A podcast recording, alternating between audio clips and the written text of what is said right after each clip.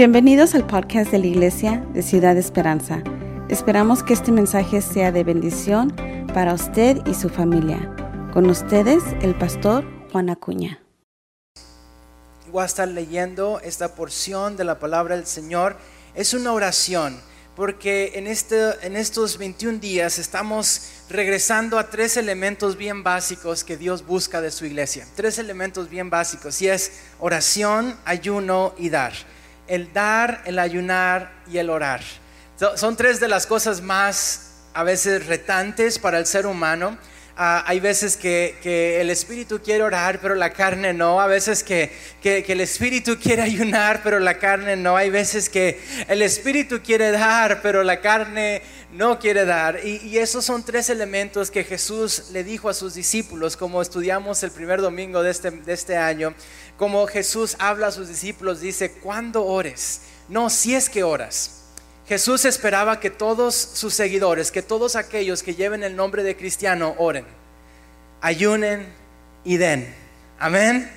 Tres elementos básicos. Jesús dijo, cuando ores, cuando ayunes y cuando des, honra al Señor de corazón y no nada más para, para, a lo mejor pretender tener una religiosidad o espiritualidad. Así que te voy a invitar a abrir una oración que es muy impactante. Muchas gracias, hermano Guillermo. Una oración y esa es la oración de Jonás. Esta es la oración de alguien que está atrapado. Es la oración de alguien que está un poquito frustrado. Es la oración de alguien que desobedeció a Dios, que se, se salió del camino que él sabía que era correcto.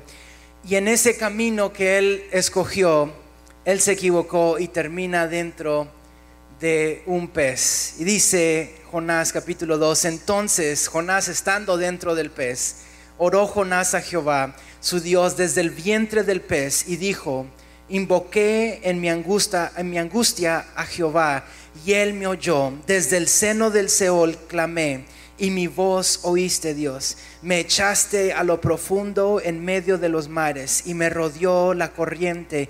Todas tus ondas y tus olas pasaron sobre mí. Entonces dije, desechado soy de delante de tus ojos, mas aún veré tu santo templo. Las aguas me rodearon hasta el alma, rodéame, me, me rodeó el abismo, el alga se enredó a mi cabeza, descendí a los cimientos de los montes, la tierra echó sus cerrojos sobre mí para siempre.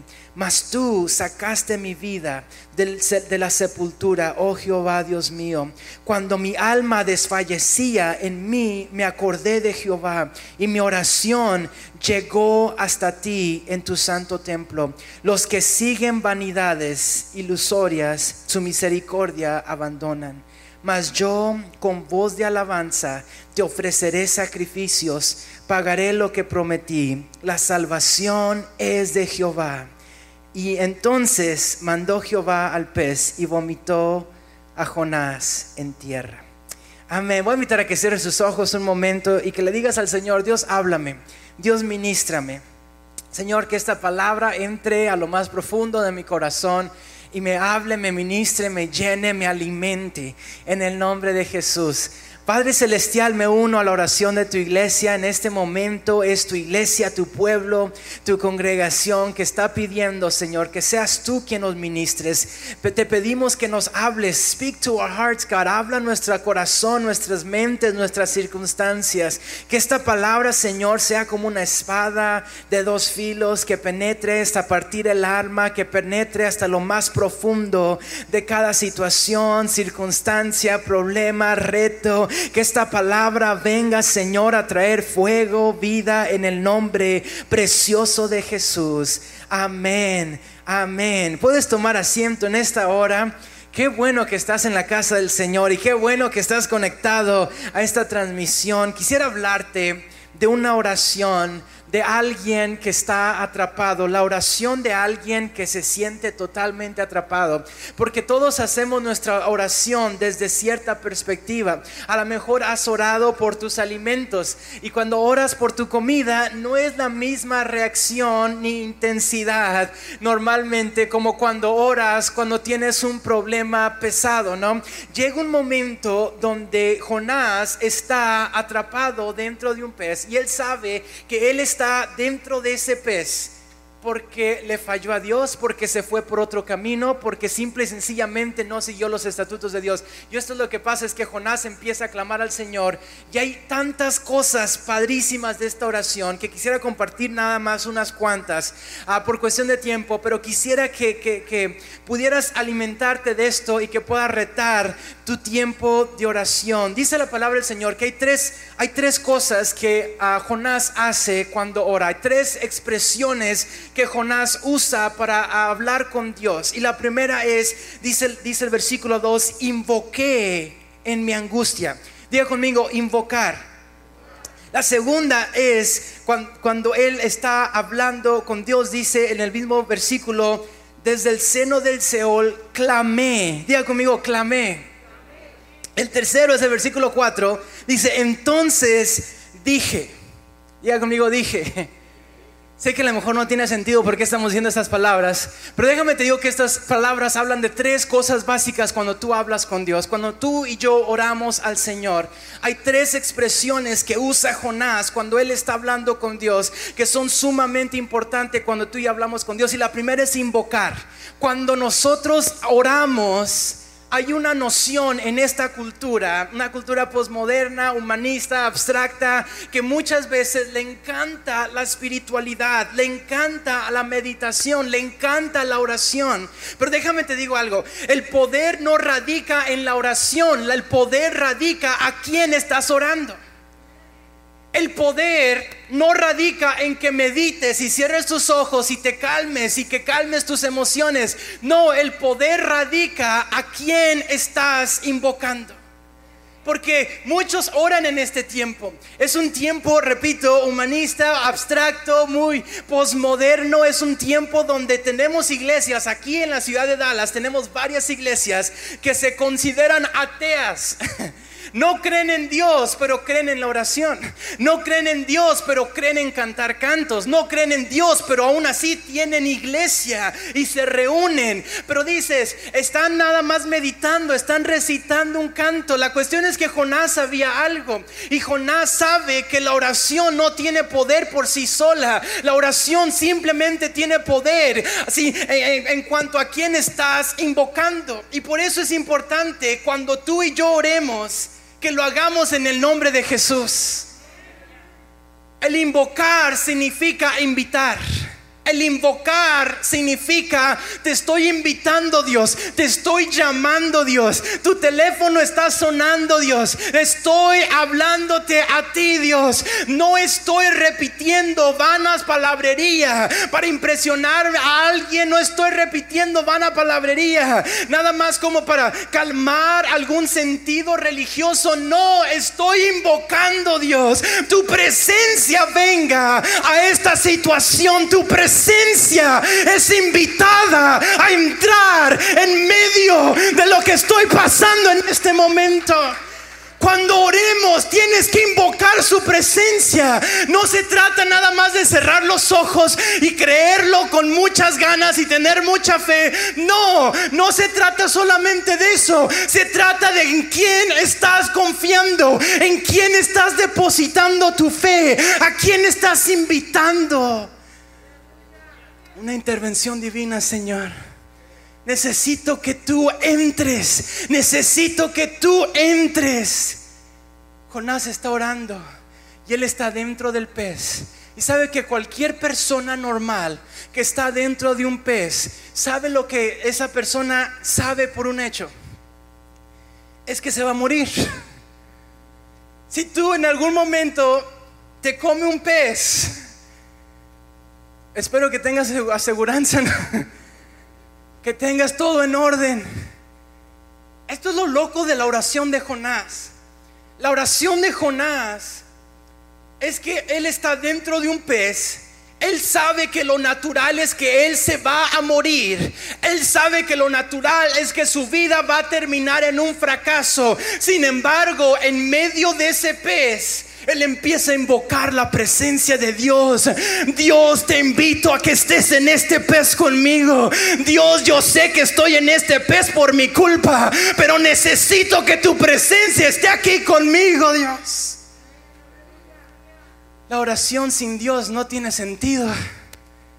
A lo mejor es una práctica bonita para relajar tus emociones, pero no, no tiene más poder que eso. Pero cuando tú invocas el nombre de Jesús, algo cambia. Decía Melvin, algo en la atmósfera está cambiando. ¿Por qué? Porque estamos invocando. Cuando estamos alabando, estamos invocando. Por eso alabamos al Señor, por eso adoramos al Señor. Antes de escuchar su palabra, porque queremos decir, Dios, no quiero escuchar nada más, más palabras. Quiero escuchar tu palabra. Quiero que tu presencia esté aquí. Estamos invocando. Ven, Espíritu, ven. Espíritu, ven, desciende. Eso es invocar. Jonás estaba invocando y Jonás invocó el nombre del Señor. La segunda cosa que hace Jonás es que empieza a clamar. El clamar es algo que hacen los niños. El clamar es algo que normalmente nada más mi niño cheque hace y tiene dos años. Y sabe que cuando lo hace mi niña de 10 años ya no está tan cute. y cuando lo hace mi niño de 12 años tampoco ya no está tan cute. Sin embargo, habla de la confianza que te tienen. Hablan de que saben que tú tienes el poder de hacer algo por ellos. ¿Por qué clama un niño? ¿Por qué llora un niño? ¿Por qué un niño empieza a llorar a sus papás? ¿Sabe que he visto a mi niña cuando habla con su maestra en la escuela? Y cuando habla con su maestra en la escuela es como que muy respetuosa y muy ah, profesional. Y ya la estoy tirando de cabeza, disculpa Sofi. Luego de repente es, mami, no, no quiero hacer esto. Es como, ¿qué pasó? ¿Por qué clama con su mami y no clama con alguien más. Porque sabe que su mami tiene el poder de hacer ciertas cosas que otras personas no pueden hacer por ella. Cuando Jonás está clamando, es un llanto genuino que brota del corazón. Es un llanto genuino que empieza a fluir del alma, diciendo, Dios, no puedo llorar a nadie más. ¿A quién iremos, Dios? Si solo en ti se encuentran las palabras de vida, ¿a quién iremos, Señor? El clamar es tan clave. Hay veces que, que, a lo mejor no no, no, no, no, no llegamos al punto de clamar, no llegamos al punto de llorar, está bien. Pero llega un momento cuando estás en una situación como la de Jonás, cuando es crucial que clames, cuando es crucial que ya no te importe si te ves bien o si tu oración es la más elocuente o si tu oración es la más profesional. Llega un momento donde el clamor tiene que nada más ser genuino. Hay veces donde ni siquiera te tienes que ya preocupar. Si es la maestra me voy a portar todo profesional, así voy a orar y voy a, voy a hablar de cierta forma, pero no, cuando oras le estás orando a tu papá a papá Dios. Como dice Pablo, a tu Abba. Padre, Abba era el término que los niños judíos le decían a sus papás y traducido significa papi, es lo que le decían los niños a su papá y dice Pablo, cuando llegues delante de la presencia de Dios, puedes llegar y decir, Abba, Padre, papi, te necesito, puedes llorar delante de su presencia, puedes clamar, puedes ser genuino delante de su presencia. Pero sabes que eso nada más se alcanza cuando llegas al conocimiento de que solamente Él tiene poder de cambiar ciertas circunstancias. Pero la tercera cosa que, la tercera expresión que usa Jonás es, dice Jonás, el versículo 4, entonces dije, diga conmigo, dije, Jonás estuvo ahí tres días. Yo no sé cuánto duró esta oración. Ese es el resumen de la oración de Jonás. Pero era, era, era tan fuerte lo que estaba pasando Jonás que, en, una, en uno de los versículos dice que él sintió como que él estaba ahí para siempre. De hecho, si, lo, si, lo, si lo, lees en el versículo 6, dice, descendí a los cimientos de los montes, dice, la tierra echó sus cerrojos sobre mí para siempre. Jonás estaba orando y no siquiera tenía noción del tiempo.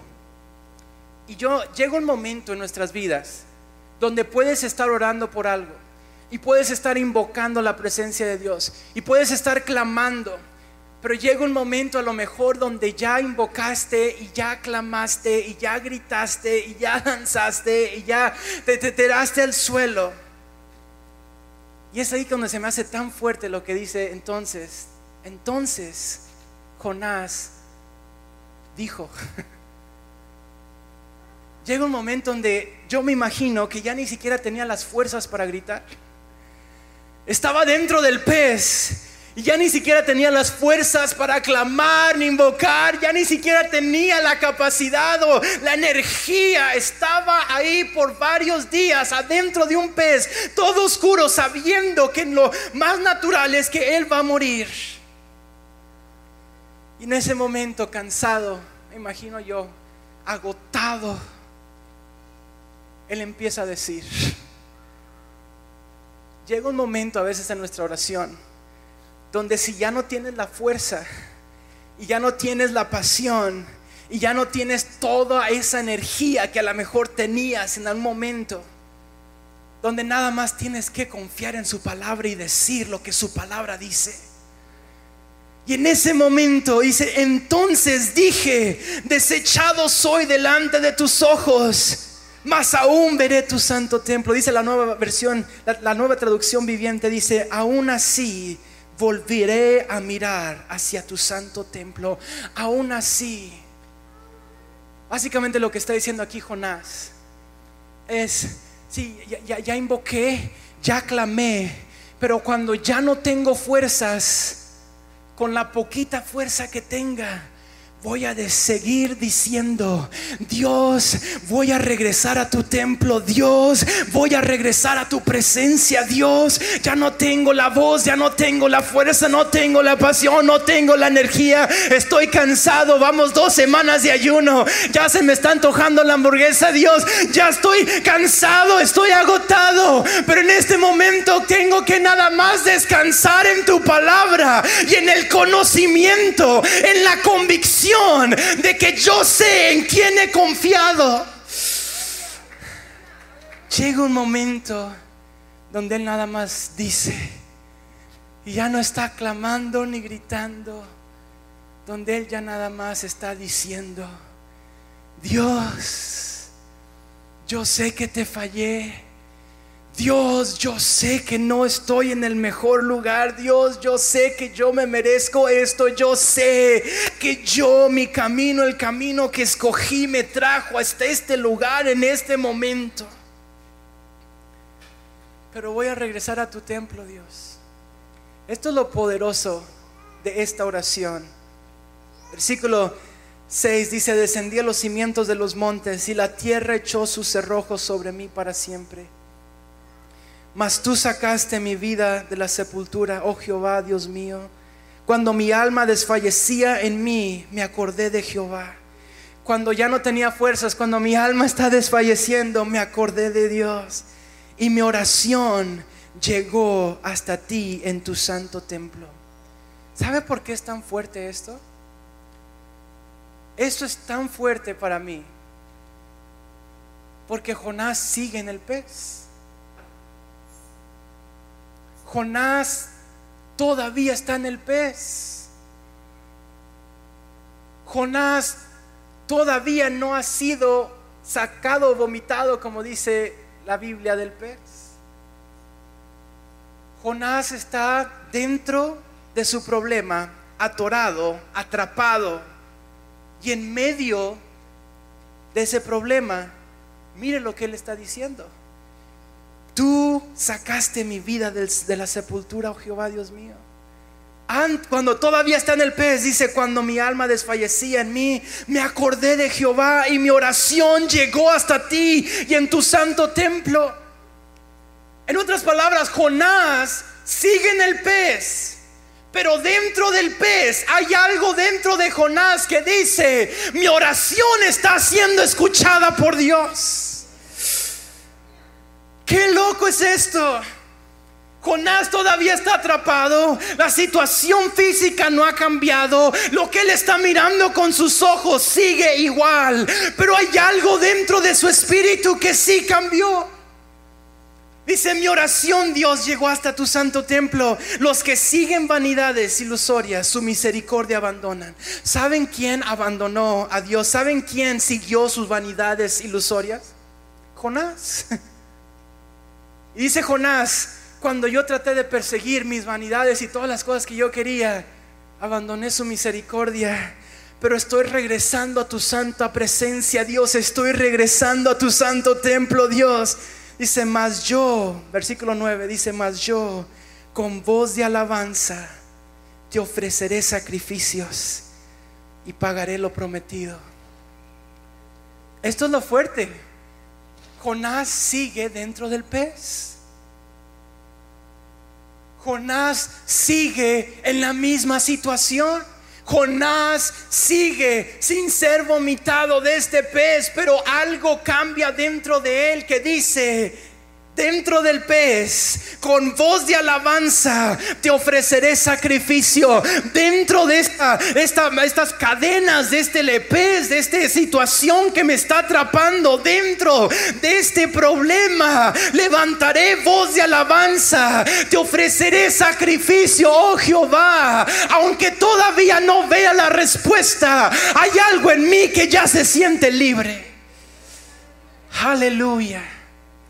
Eso es lo que provoca el Espíritu Santo de Dios y solamente lo puede provocar la presencia de Dios. Que puede que tu situación siga igual, puede que hay ciertas circunstancias que no han cambiado delante de sus ojos, pero cuando tú sabes que Dios te escucha, hay una confirmación en tu corazón, en tu espíritu, hay algo dentro de ti que se siente libre, hay algo dentro de ti que sabe que ya está hecho. Aleluya. Hermanos, seguimos dentro del pez. Nos falta una semana. Seguimos dentro del pez esta semana. Pero yo quiero invitarte que dentro del pez de ti brote una voz de alabanza. Que digas con alabanza, Señor, voy a terminar esta semana de ayuno con alabanza, Señor. Voy a seguir confiando en que tú vas a contestar estas peticiones que he traído delante de tu altar en alabanza, en adoración. Me presentaré con voz de alabanza. Voy a confiar que tú estás obrando en mí. Las salvaciones de Jehová, dice Jonás. Las salvaciones de Jehová. Y entonces Jonás fue vomitado del pez. Entonces Dios una vez más conecta a Jonás con la trayectoria y el camino en el cual Dios lo quería. ¿Sabe que a veces los milagros más grandes ni siquiera se trata del milagro?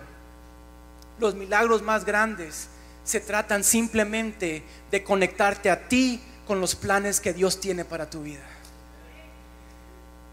Ni siquiera se trataba de que Jonás pudo sobrevivir dentro de un pez por tres días. Ni siquiera se trataba de que Jonás fue vomitado por un pez grande. No, se trataba que Jonás una vez más regresó al camino de Dios y a los planes que Dios tenía para su vida.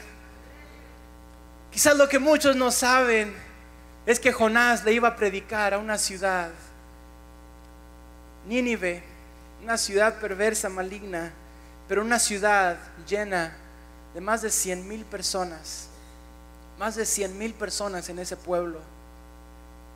Y cuando Jonás va, se arrepiente, sale del pez, va y les predica, una ciudad entera de más de 100 mil personas se convierte a Dios y empieza a proclamar al Dios de Abraham, de Isaac y de Jacob. Ni siquiera se trataba del milagro se trataba de conectarte a ti con lo que Dios quiere hacer a través de ti.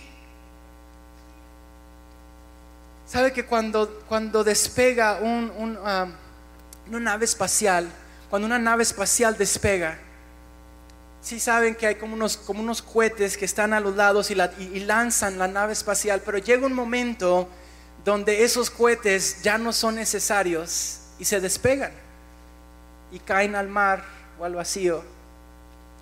Era nada más, el único propósito de esos cohetes era de que esos cohetes llegaran al espacio. Era el propósito de esos cohetes. En ese sentido, ese cohete vale mucho. Porque sin ese cohete a lo mejor esta nave espacial nunca hubiera llegado al espacio. Pero cuando se despega, puedes pensar vos qué desperdicio ese cohete, ya nada más se despegó y ya. Va a caer en algún lugar del mar o va a caer en algún lugar del desierto.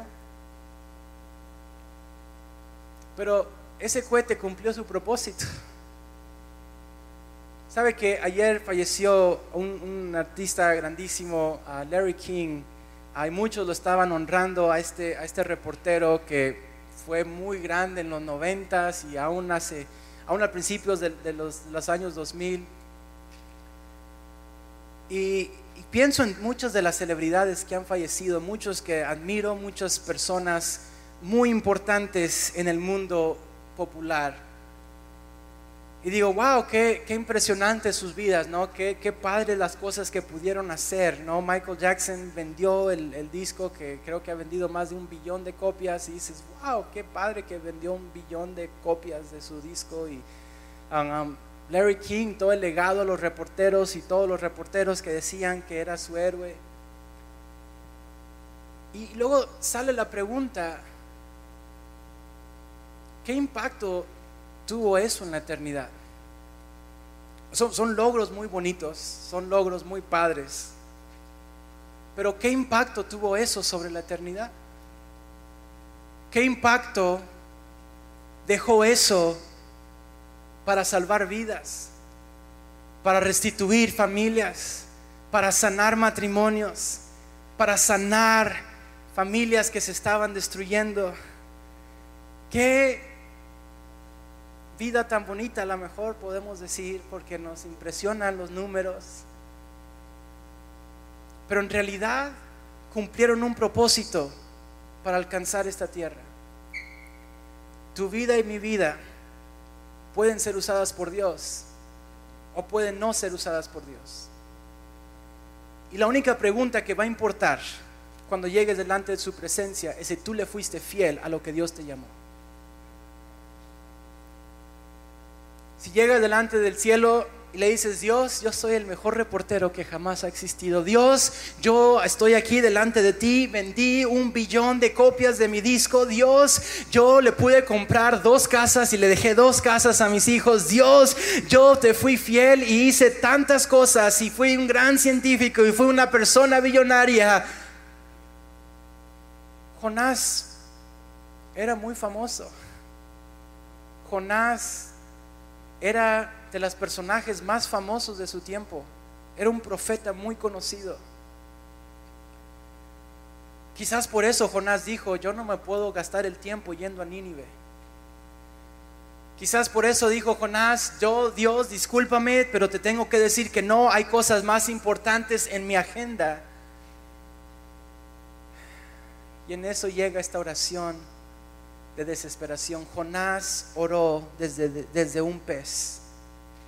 Jonás oró desde un pez porque sabía que se había desconectado totalmente del plan de Dios. Y mi pregunta para ti esta mañana es, ¿de, de dónde está saliendo tu oración esta mañana? ¿Cuál, ¿Cuál es ese punto de partida? ¿Estás orando a Dios desde una situación que dices es imposible?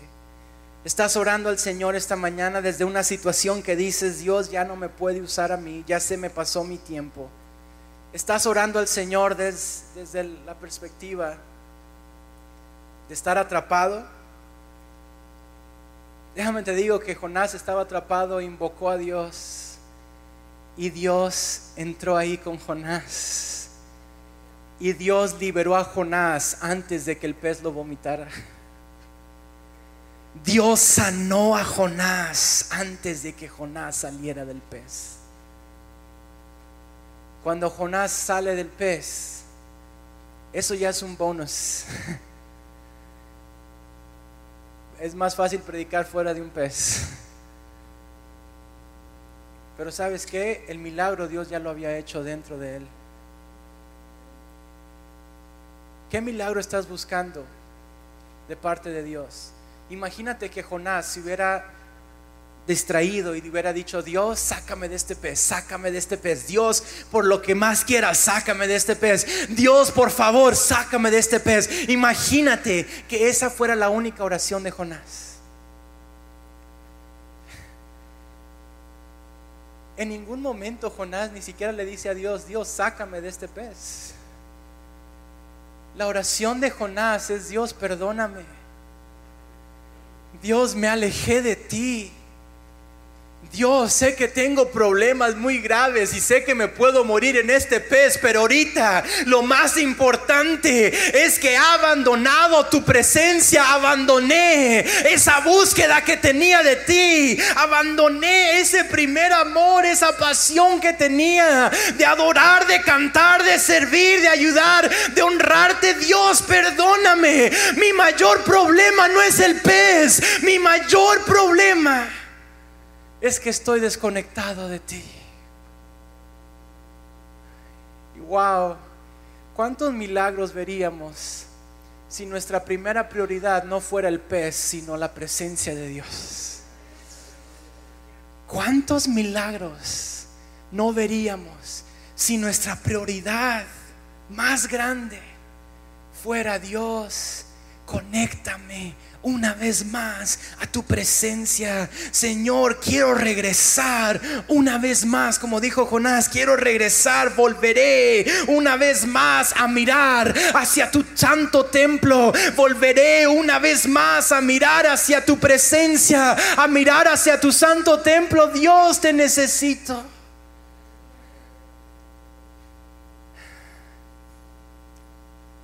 Su legado de Jonás Hubiera sido muy bonito si hubiera muerto en ese pez.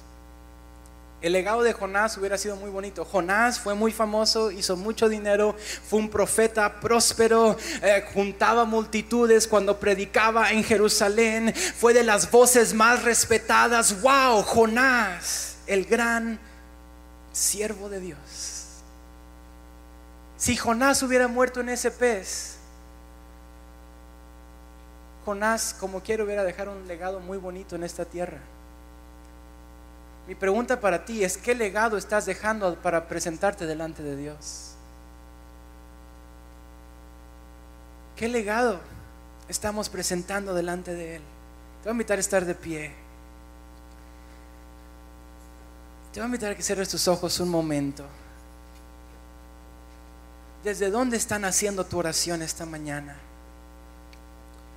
Si tú no estás mirando en línea, ¿desde dónde viene esa oración? Jonás oró a Jehová desde el vientre del pez. Aleluya. Mira cómo se sentía Jonás.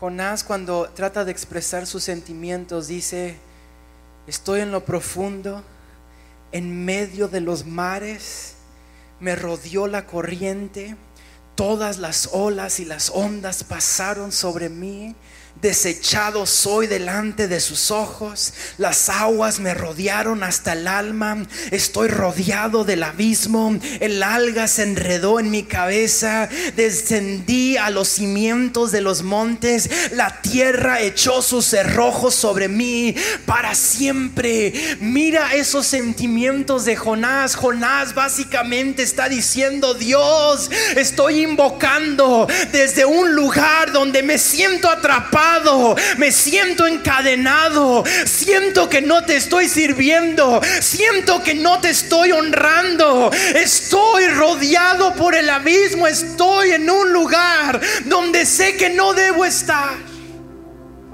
Y desde ahí nace la oración de Jonás. Y empieza a invocar su presencia. Dios desciende porque aunque muera desno dentro de este pez, quiero morir rodeado de tu presencia. Aleluya, aleluya. Yo no sé desde dónde están haciendo tu oración en este momento, pero te invito a que cierres tus ojos. Y si este mensaje es para ti, ¿por qué no levantas tus manos? Si tú dices, este mensaje es para mí, no es para aquel, no es para aquella, este mensaje es para mí. Levanta tus manos. Si quieres, si estás en línea, ahí también levanta tus manos y habla con Dios. Si estás en YouTube, si estás en Facebook, habla con Dios ahí donde estás. Y dile, Señor. Estoy invocando tu presencia. Estoy invocando tu presencia. Estoy invitando, Jesús, que tu Espíritu Santo entre a mi vida, entre a mi familia, entre a mis finanzas, entre a mi cuerpo y sane mi enfermedad. Entre Espíritu Santo a mi circunstancia en este momento. Esperamos que este mensaje haya sido de bendición para su vida. Si desea más información sobre nuestra iglesia, búsquenos en redes sociales o en nuestra página web ciudadesperanza.org. Gracias.